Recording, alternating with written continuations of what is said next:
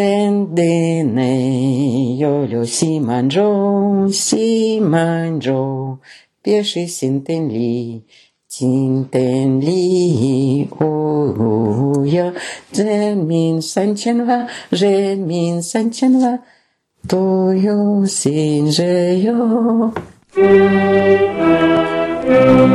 Es singt Antonina Michailowna Nozhina. Ihre Familie zieht Ende 1931 in die Mandschurei. Sie fahren im Winter mit dem Schlitten los. Es geht Richtung Zizikar nahe der Grenze. Unterwegs überleben sie einen Überfall der chinesischen Räuber Honghusi und kommen in der Mandschurei kurz vor Beginn der japanischen Besetzung an. Was Antonina Michailowna gerade gesungen hat, ist die chinesische Hymne von Manchukuo, was so viel wie Kaiserreich Manchu bedeutet. Ein neuer Staat, den die Japaner im Frühjahr 32 in Nordchina gründen. Diese Hymne lernt Antonina Michailowna in der Schule, zu einer Zeit, als Harbin bereits nicht mehr das ist, was es in den 20er Jahren war. Kurz zur Erinnerung, was in den ersten drei Episoden passiert ist.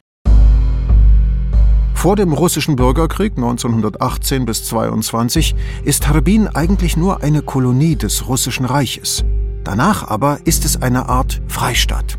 Da sie ziemlich weit von den Grenzen der Sowjetunion entfernt ist, können die Bolschewiken ihre Herrschaft hier nicht etablieren. Also strömen zu Hunderttausenden Flüchtlinge hierher. Die UdSSR wiederum will die Kontrolle über die örtliche Eisenbahn nicht verlieren. Also hält sie ihre Grenzen offen und schickt Tausende von sowjetischen Fachkräften nach Harbin. Während der gesamten 20er Jahre streiten sich China und die Sowjetunion um die Mandschurei. Sie kämpfen sogar gegeneinander. Aber im Jahr 1931 marschiert Japan in Nordchina ein und der Streit endet von selbst. Bald darauf verkauft Stalin die sowjetischen Vermögenswerte an die neuen Herrscher der Region. Allen russlandstämmigen Harbiner Bürgern bietet er eine Rückführung in die Heimat an. 1935 gehen 20.000 Harbiner auf einmal in die Sowjetunion zurück. Die Grenze wird praktisch hinter ihrem Rücken geschlossen. Die getrennten Familien können nur per Brief in Kontakt bleiben. Nach 1937 kommen sogar Briefe nicht mehr an. Was auf der sowjetischen Seite des Eisernen Vorhangs geschieht, erzählt die dritte Folge unseres Podcasts. Sie spielt vollständig auf sowjetischem Gebiet. Die voneinander getrennten Harbiner Familien, über die wir erzählen, werden sich in der Zukunft wieder treffen. Was aber bis dahin in der russischen Diaspora in China passiert, erzähle ich in dieser Folge. Darin bricht ein Weltkrieg aus, russische Faschisten rauben Kinder, ein japanischer Offizier zieht sein Schwert. Der letzte Kaiser einer großen Dynastie kehrt auf den Thron zurück. Und russische Großmütter schreien Banzai! In dieser Folge wird es nicht mehr so viele Tote geben wie in der letzten, aber Menschen werden sterben und es wird beschrieben, auf welche Weise. Das hier ist also eine Triggerwarnung. Dies ist der Harbin-Podcast des Journalisten Semyon Tschetschenin. Eine Produktion des Studios Lieber Lieber. Und auf Deutsch erzähle ich sie euch, Joachim Schönfeld. Hallo.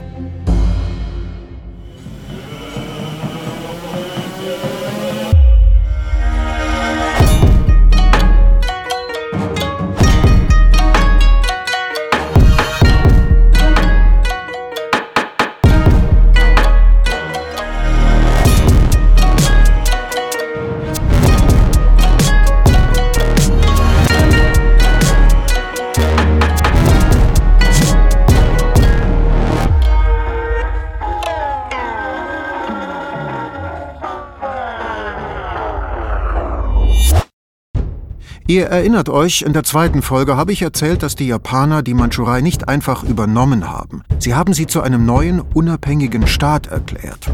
Sie gaben ihm zuerst den Namen Manchuko und dann Manchudiko, was bedeutet großes manchurisches Reich. Zum Oberhaupt dieses Staates wird Aisin-Gyoro Puyi, der letzte Monarch in der Geschichte Chinas. Einige unserer Zeitzeugen haben ihn sogar persönlich gesehen. Машина какая-то необыкновенная была, тоже, по-моему, белая. Das Auto war ziemlich ungewöhnlich. Ich glaube weiß. Сопровождали его мотоциклы. Es wurde begleitet von roten Motorrädern. Красные, красивые, в два ряда. Schön, in zwei Reihen. So beschreibt Antonina Michailowna Nozhina den Besuch des Kaisers in ihrer Stadt Zizikar. Перчатки белоснежные на них. И он тоже в перчатках. Он стоял в машине. Открытая карета машина была. Alle in der Prozession trugen schneeweiße Handschuhe. Auch der Kaiser. Er stand in dem Auto. Es hatte kein Verdeck. Es spielte Musik, alle riefen Banzai auf Japanisch. Wir riefen Hurra, die Japaner riefen Banzai und die Chinesen riefen Oh, ich hab's vergessen. Sie riefen jedenfalls auch so etwas in der Art. Für Puyi ist es übrigens schon so etwas wie eine zweite Amtszeit auf dem Thron. Tatsächlich wird China bis 1912 von der mandschurischen Sippe Aisin-Gyoro regiert. Ihr Staat heißt Zin-Reich. Mit ihr verhandelt das russische Reich über den Bau der ostchinesischen Eisenbahn OCE. Sie trifft alle Vereinbarungen. Die Aisin-Gyoro-Dynastie ist so etwas wie die chinesischen Romanows. Auch sie kommen im 17. Jahrhundert an die Macht. Und auch sie werden Anfang des 20. Jahrhunderts gestürzt. 1912 infolge der Qinghai-Revolution. Puyi ist zu diesem Zeitpunkt bereits seit vier Jahren Kaiser. Allerdings ist er da erst sechs Jahre alt. Eigentlich regiert ein Regent. Als das Zinnreich zusammenbricht, übernehmen die Republikaner die Macht. Aber es gelingt ihnen nicht, China dauerhaft zu stabilisieren. Praktisch während ihrer ganzen Regierungszeit herrscht im Land fürchterlicher Aufruhr. Die neue Regierung schafft es nirgends, die Situation vollständig zu kontrollieren. Das ist zum Teil der Grund, warum die Chinesen mehr als zehn Jahre brauchen, um die Sowjets aus der Verwaltung der ostchinesischen Eisenbahn zu vertreiben. Während Chinesen und Russen also um Harbin und die Eisenbahn kämpfen, kommen die Japaner in die Mandschurei. Sie fegen die Republikaner in einem Wisch von der politischen Karte und setzen den kleinen Puyi wieder als Staatschef ein. Er besitzt überhaupt keine Macht. Er fährt nur mit weißen Handschuhen quer durch das Land und legitimiert die Zustände. Es scheint, dass die russische Diaspora mit ihm sympathisiert, weil sie selbst in der gleichen Lage ist.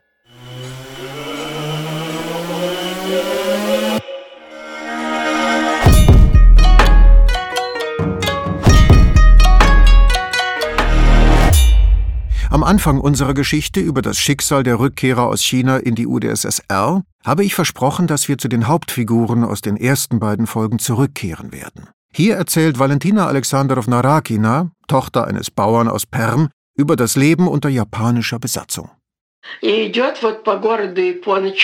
Da läuft zum Beispiel so eine Japanerin durch die Stadt, auf diesen hohen hölzernen Schuhen, mit Söckchen.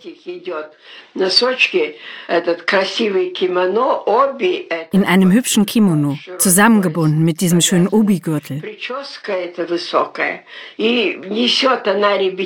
Die Haare hochgesteckt und sie trägt ein Baby bei sich. Die Japanerinnen haben ihre Babys vorne getragen.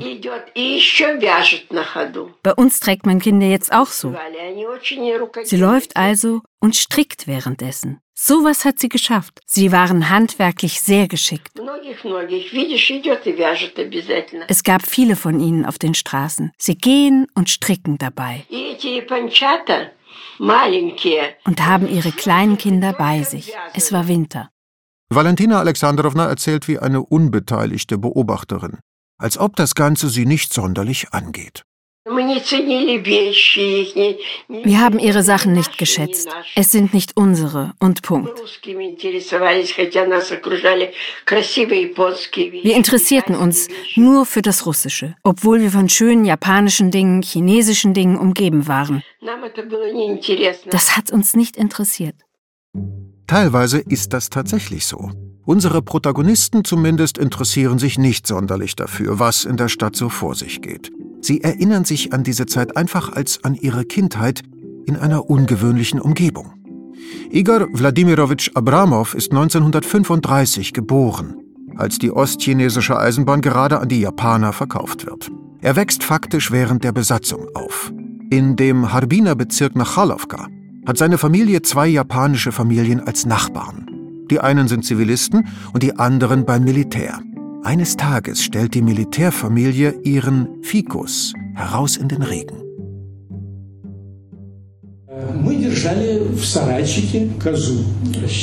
Wir hielten eine Ziege in unserem Schuppen. Als Kind war ich kränklich und die Ziegenmilch sollte gut für mich sein. Meine Großmutter hat diese Ziege selbst gemolken. Also die Ziege hat sich losgerissen, ich weiß nicht wie, und lief in den Regen hinaus. Und hat den ganzen japanischen Fikus abgeknabbert.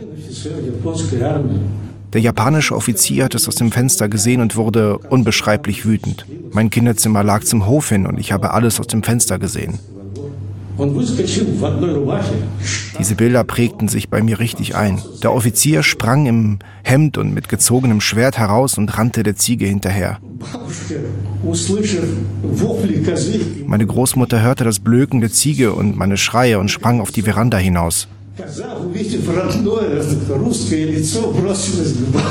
Die Ziege, die eine vertraute Gestalt sah, rannte auf meine Großmutter zu.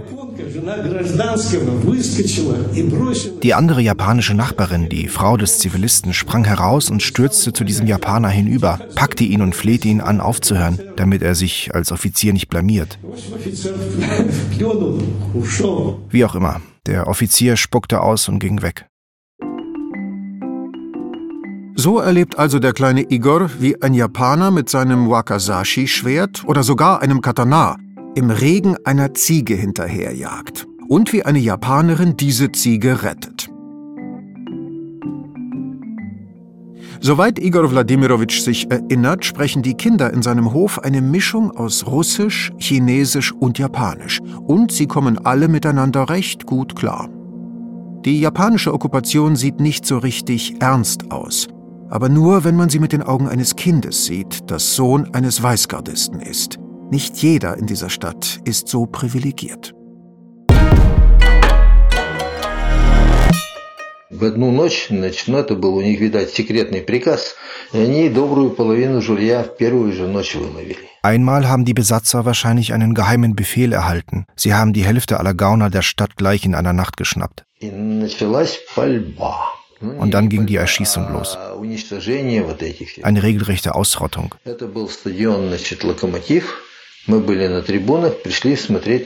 Wir sind in das Stadion Lokomotiv gegangen und saßen auf der Tribüne, um die Hinrichtungen anzuschauen.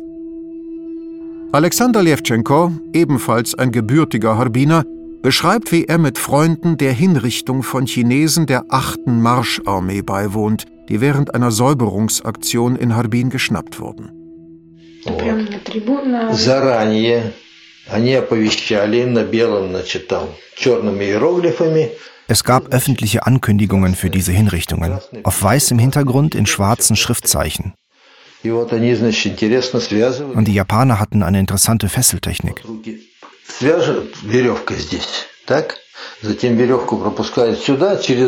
Die Hände wurden erstmal mit einem Seil zusammengebunden, dann das Seil um die Kehle herumgeführt. Wenn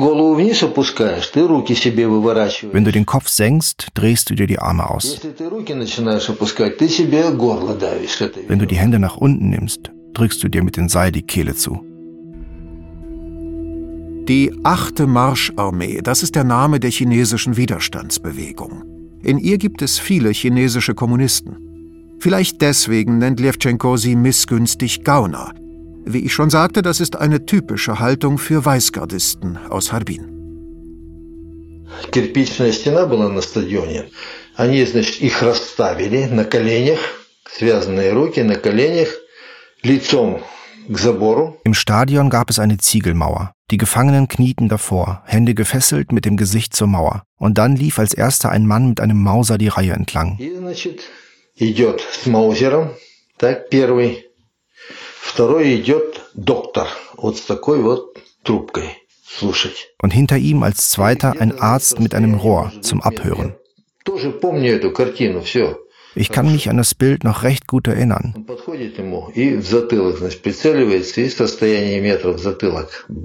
Der Abstand zwischen den beiden und den Gefangenen war etwa ein Meter. Der Mann kam also an einen Gefangenen heran, zielte auf seinen Hinterkopf und aus einem Meter Entfernung Peng.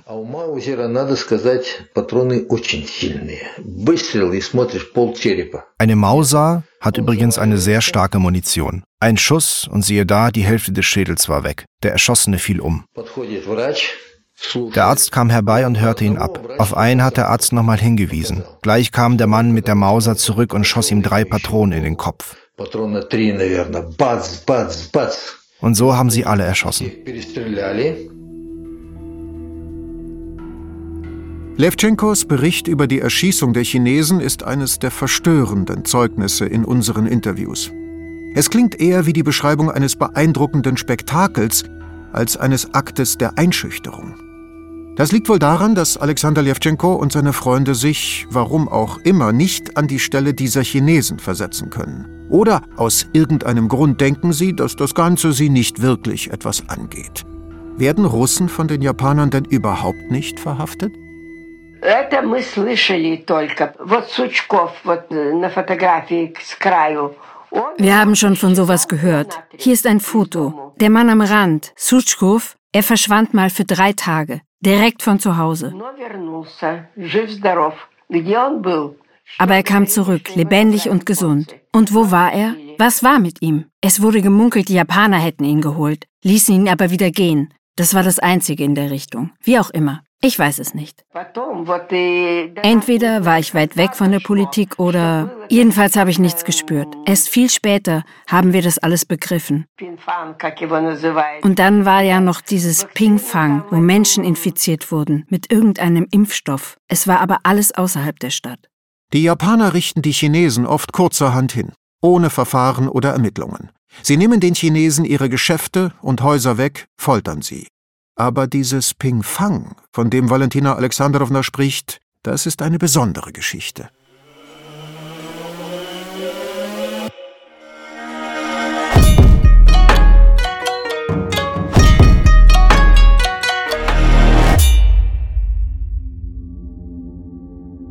Pingfang ist ein Städtchen etwa 20 Kilometer von Harbin entfernt.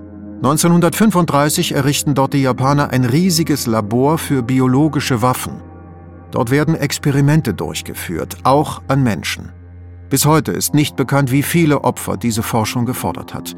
Nach unterschiedlichen Schätzungen zwischen 3.000 und 10.000 Menschen.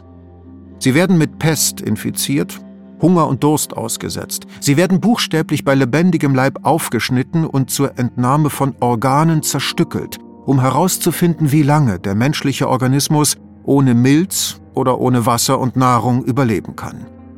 Die Menschen werden dort mit Cyanid vergiftet oder mit Typhus infiziert, um die Reaktionen des Körpers zu beobachten. Die Japaner interessieren sich auch dafür, inwiefern die Ethnie des Probanden dabei eine Rolle spielt. Deshalb gibt es unter den Versuchspersonen auch Menschen aus dem ehemaligen russischen Reich.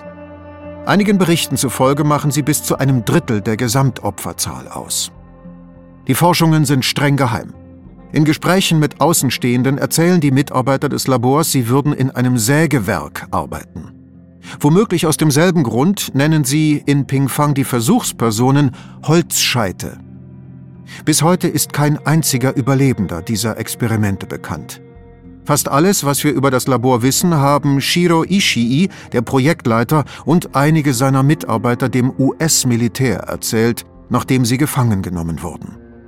Aber das ist eine ganz andere Geschichte. Es ist unwahrscheinlich, dass viele in Harbin wissen, was in Pingfang geschieht. Die meisten in der Diaspora sind mit ihrem eigenen Überleben beschäftigt. Sehr viele arbeiten einfach für die Besatzungsverwaltung und versuchen nicht aufzufallen. Denn vor allem in der zweiten Hälfte der 30er Jahre gibt es für sie keinen anderen Ausweg.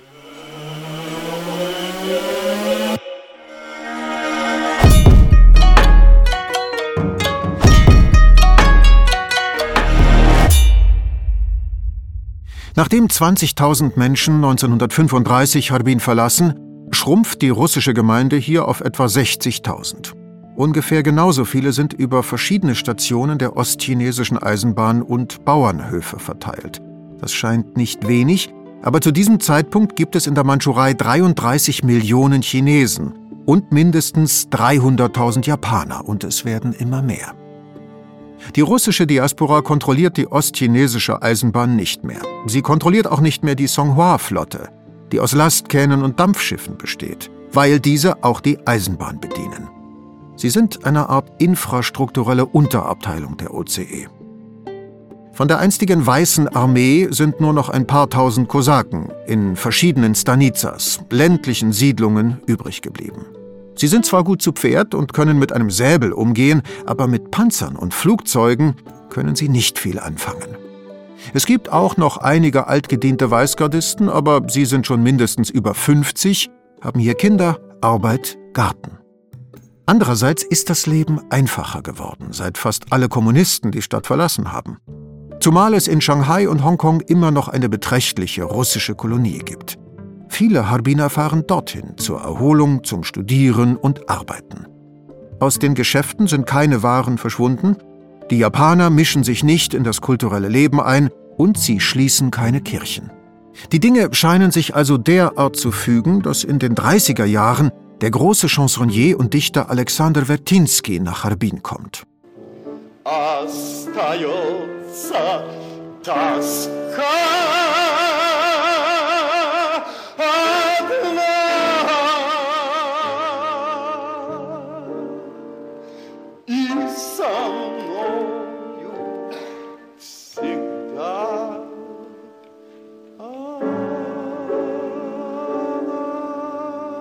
Er gibt viele Konzerte und sie sind stets ausgebucht. Wenig später zieht er zwar nach Shanghai, aber das ist nicht schlimm, denn nun kommt der berühmteste russische Opernsänger Fjodor Schaljapin mit Konzerten nach Harbin. Er hat allerdings eine Kehlkopfentzündung und singt deshalb nur mit halber Kraft. Aber dass er überhaupt da ist, das ist ein Ereignis. Die beiden Sänger treten im Konzertsaal von The American auf. Da passen anderthalbtausend Zuschauer rein. Und diese Künstler sind nicht die einzigen Gäste. Die Weißgardisten in Harbin haben noch Geld und können sich etwas leisten. Dieses Lied, das ihr schon öfter in unserem Podcast gehört habt, ist aus dem Jahr 1935 und heißt Papa Harbin. Harbin прелестный город, Harbin веселый город, в далеком Манчуго, теперь Манчутиго. Живется здесь привольно, Сестрицы все довольны, хоть и за рубежом, но золотым рублем.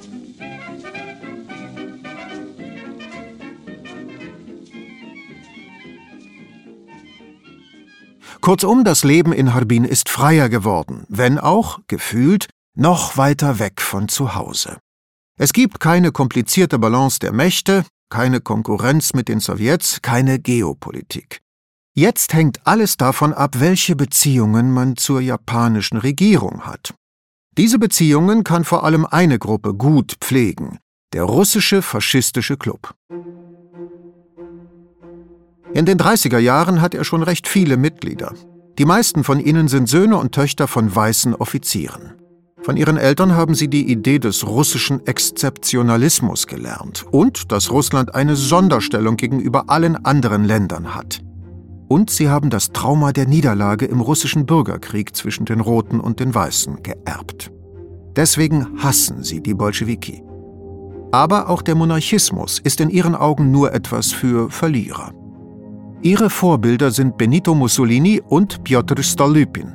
Sie träumen von einer neuen Ordnung, aber ohne die Mitwirkung dieser altbackenen Großväter von der Weißen Garde und vor allem ohne diese gottverdammten Linken. Sie brauchen jemanden, der stark, modern, werteorientiert und rücksichtslos ist, aber auch eine Ideologie hat. Als die Japaner in die Mandschurei einmarschieren, werden sie hier also von jungen russischen Faschisten begrüßt. Es entsteht große gegenseitige Sympathie.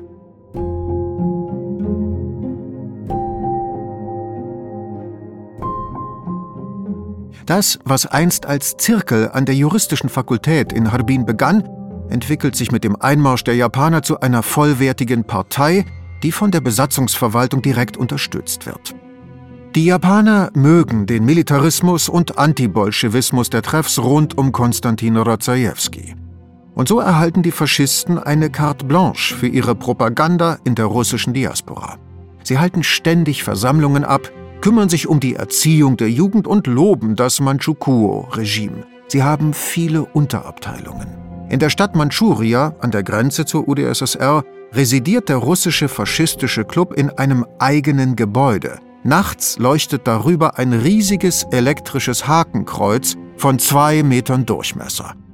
Die Faschisten haben Tochterorganisationen, Frauenclubs und eine Kinderabteilung für die ganz Kleinen. Sie heißt Union faschistischer Kleinkinder und richtet sich an Kinder von drei bis zehn Jahren. 1937 bringt diese Vereinigung sogar eine Zeitung heraus, Kroschka, was so viel wie Kleines bedeutet. In dieser Zeitung kann man die wichtigsten Punkte ihrer Verfassung lesen. Das faschistische Kind glaubt an Gott. Das faschistische Kind liebt Russland. Das faschistische Kind respektiert seine Eltern. Das faschistische Kind respektiert die Arbeit. Nieder mit den Kommunisten, Ruhm für Russland. Später kommen mehr praktische Regeln dazu. Das faschistische Kind liegt nicht lange im Bett, sondern steht sofort auf wie ein Stehaufmännchen. Es wäscht sich blitzeblank und putzt sich jeden Tag die Zähne. Es ist nie unartig. Und zum Schluss?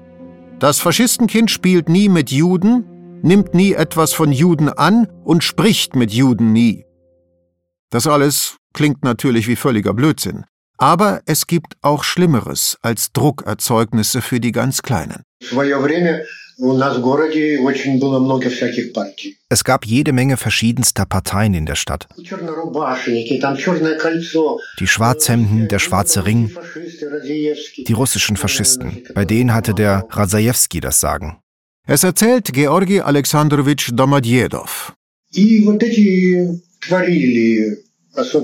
Was haben die alles angestellt? Vor allem die russischen Faschisten. Sie brauchten Geld, also entführten sie einen Pianisten, dessen Vater das Hotel Modern gehörte. Er hieß Kaspe.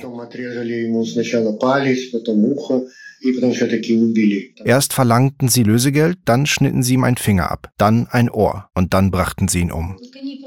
Das waren doch schlicht ordinäre Antisemiten. Nein, sie brauchten Geld. Und der Mann besaß ein Hotel. Sie raubten gewöhnliche Leute aus. Sie gaben sich bei ihren Raubzügen für die chinesischen Banditen Honhusi aus.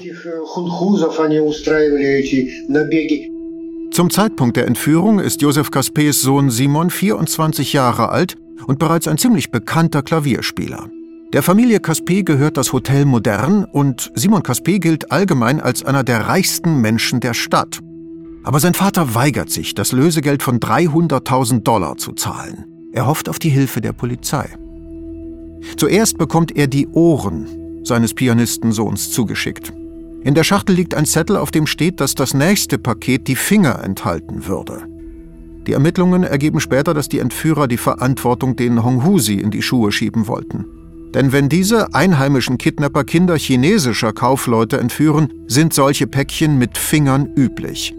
Aber der alte Kaspe gibt nicht auf. Er mobilisiert alle Polizisten und Privatdetektive der Stadt und es gelingt ihnen, einige der Entführer zu fassen. Die übrig gebliebenen verstehen, dass die Sache schief läuft und töten Simon Kaspe, um ihre Spuren zu verwischen. Seine Leiche mit Spuren von Schlägen und Folter wird einige Monate später in einem Unterstand auf dem Land gefunden. Die Polizei nimmt schließlich alle Entführer fest. Es stellt sich heraus, dass sie Mitglieder des Schlägertrupps der russischen faschistischen Partei RFP sind und mindestens einer für die japanische Gendarmerie arbeitet. Die Geschichte schlägt Wellen, aber sie ist nicht die einzige ihrer Art.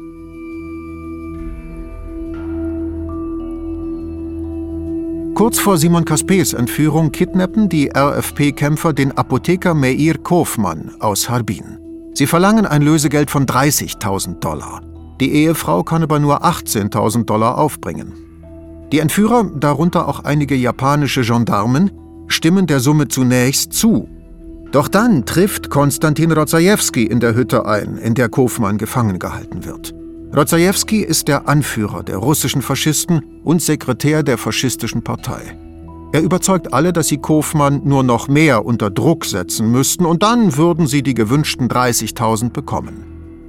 Was dann geschah, wissen wir aus den Erinnerungen des legendären italienischen Söldners und Geheimagenten Amleto Vespa. Er ist spätestens seit 1922 in Harbin tätig, hilft der chinesischen Geheimpolizei und kennt alle russischen Faschisten persönlich. Er selbst ist ja auch ein großer Bewunderer Mussolinis. Als die Japaner in die Mandschurei kommen, erkennen sie die Vorzüge von Vespas Erfahrungen und stellen ihn ein. Und einmal wird er also in die Gendarmerie gerufen, weil im Fall Kofmann etwas schief läuft. Man bringt ihn zu einer chinesischen Hütte in Mudiagu. Was dann geschieht, wissen wir aus Vespas Bericht. Er trifft dort auf zwei japanische Gendarmen in Zivil und drei RFP-Kämpfer. Mit dabei Konstantin Rozajewski. Vespa fragt ihn, was passiert sei und kriegt zu hören, ich sehe keine Notwendigkeit, einen Polizeibericht über den Tod dieses Juden zu schreiben. Er wollte nicht mit seiner Frau sprechen oder ihr schreiben. Also hat er bekommen, was er verdient hat. Ich habe ihm ein wenig Druck gemacht und plötzlich ist er gestorben. Wir haben nichts damit zu tun. Die Leiche liegt dabei in einer Ecke unter einer alten Decke. Weiter beschreibt Vesper, wie er die Decke anhebt und der Geruch von verbranntem Fleisch die Hütte füllt. Rodzajewski hat nämlich Kofmanns Gesicht und Hände während des Verhörs schlicht weggebrannt. Kofmanns Leiche wird später in einem Graben gefunden, in dem sonst in Harbin nicht identifizierte Leichen entsorgt werden. Keiner der Kidnapper wird zur Rechenschaft gezogen. Im Fall von Simon Kaspe liegen die Dinge jedoch anders. Erstens hat die Stadt genug von Entführungen und Gräueltaten gesehen. Zweitens erweist sich Simons Vater als mächtig genug, um einige der Entführer ins Gefängnis zu bringen und andere zum Tode zu verurteilen. Zur Beerdigung seines Sohnes kommt die ganze Stadt. Der Leichenschmaus wird zu einer spontanen Kundgebung von Harbinern aller Nationen. Irgendwann rufen die Leute auf einmal Tod den japanischen Militaristen. Ein vielsagendes Detail.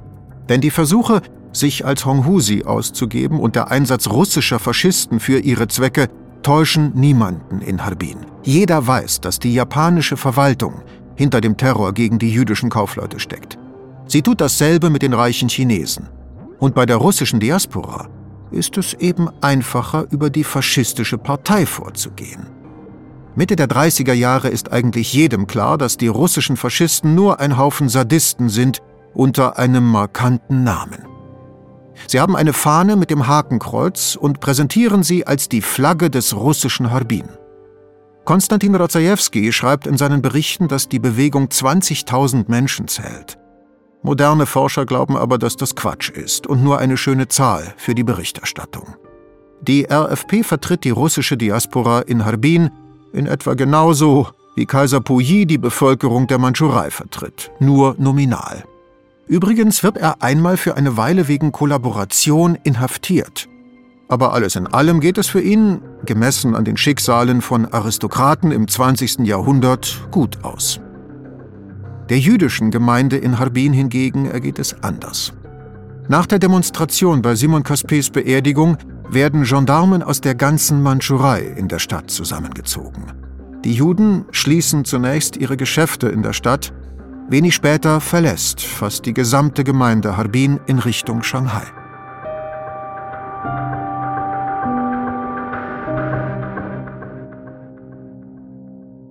Im Allgemeinen ist die russische faschistische Partei für die Japaner ein Instrument des Terrors und der Propaganda. Alle wirtschaftlichen Angelegenheiten der russischen Diaspora werden weiterhin vom Büro für Immigrantenangelegenheiten geregelt. Ihr erinnert euch, Igor Abramows Vater Wladimir arbeitet dort. Diese Organisation wird kurz Brem genannt. Sie ist der Hauptvermittler zwischen der russischen Diaspora in Harbin und der japanischen Verwaltung. Abramow Senior arbeitet also in der Abteilung 3, die sich mit den Bevölkerungsdaten befasst. Und der Faschist Konstantin Rozajewski arbeitet in der Abteilung 2. Er ist Leiter der Kulturabteilung. Abramow ist eher ein schlichter Bürokrat, aber auch ein Mitglied der faschistischen Partei. Wir wissen nicht warum. Vielleicht ist die Mitgliedschaft in der RFP für Mitarbeiter der mittleren Ebene des Brem einfach obligatorisch. Sein Sohn Igor Wladimirowitsch äußert sich im Interview nicht dazu. Für ihn ist damals wichtig, welche Stimmung zu Hause herrscht.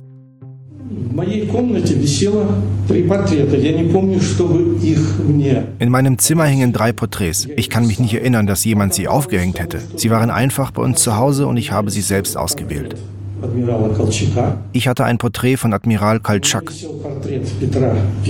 und ein Porträt von Peter dem Großen. Dieses berühmte, wo Zar Peter eine Rüstung trägt. Peter im Panzer mit den Worten Von mir soll man wissen, dass das Leben mir nicht teuer ist. Möge Russland doch nur in Ruhm und Reichtum gedeihen. Und das dritte Porträt war von dem Dichter Puschkin, als kleiner Junge mit Locken. Igor Abramow, der Sohn eines Weißgardisten, und Valentina Rakina, die Bauerntochter, haben eine recht friedliche Kindheit, praktisch abgeschirmt von dem, was in der Stadt geschieht. Sie wissen nichts von den Massakern an den Juden, sie wissen nichts von den Experimenten an Menschen. Und auch die Massenhinrichtungen der Chinesen scheinen von ihnen unbemerkt zu bleiben. Das ist nicht verwunderlich. Igor Wladimirovich wird erst 1935 geboren. Als der Zweite Weltkrieg beginnt, bekommt er selbst das kaum mit.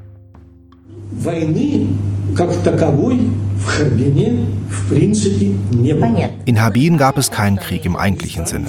Wir wussten natürlich, dass es einen Krieg gab. Er war irgendwie da, aber irgendwo weit weg. Und hat uns nicht sonderlich beunruhigt. Die Eltern wahrscheinlich etwas mehr. Aber zu Hause sprachen wir darüber nicht. Vielleicht haben die Erwachsenen sich darüber unterhalten. Ich war daran nicht beteiligt. Igor Wladimirovich ist nicht allein mit dieser Haltung. Harbin scheint seit dem Bürgerkrieg seinen eigenen Weg in der Geschichte zu gehen. Die Japaner annektieren Korea und zerteilen China einige Jahre bevor Hitler dasselbe mit Österreich und Polen tut. Sogar gegen die Sowjetunion führen die Japaner 1939 kurz und erfolglos Krieg um den Fluss Chalchin-Gol im Grenzgebiet zwischen der Mandschurei und der Mongolei.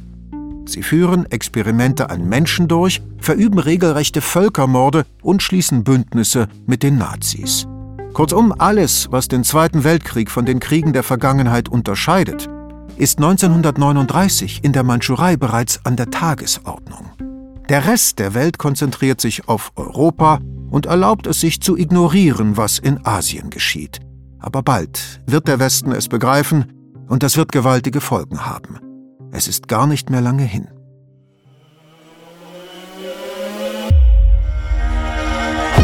Ich kann euch diese Geschichte erzählen, weil die Bewohner von Harbin ihre Lebensgeschichten in den Nullerjahren einem Forschungsteam sehr detailliert geschildert haben. Rund 70 Personen sind interviewt worden. Es sind weit über 100 Stunden Audiomaterial zusammengekommen. In dieser Folge unseres Podcasts haben wir die Interviews von Irina Ostrovskaya und Aljona Kozlova verwendet. Das Projekt ist im Auftrag von Memorial entstanden. Memorial ist eine der ältesten Menschenrechtsorganisationen in der Russischen Föderation. Aktivisten haben sie während der Perestroika gegründet, um Denkmäler für die Opfer der politischen Repressionen in der Sowjetunion zu errichten. Es hat damals nur sehr wenige Informationen über das stalinistische Regime gegeben. Also hat Memorial begonnen, die sowjetische Geschichte zu erforschen.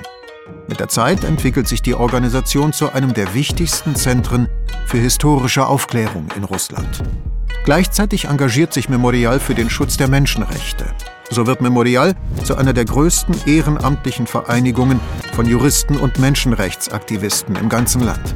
2021, nach einer Gerichtsentscheidung des obersten Gerichts der Russischen Föderation, wird Memorial aufgelöst. Die Aktivisten arbeiten jedoch im Verborgenen weiter. 2022 wurde Memorial mit dem Friedensnobelpreis ausgezeichnet. Dies ist der Harbin-Podcast des Journalisten Semyon Tschetschenin. Auf Deutsch erzähle ich euch diese Geschichte, Joachim Schönfeld. Der Harbin-Podcast ist eine Produktion des Studios Lieber Lieber. Tschüss.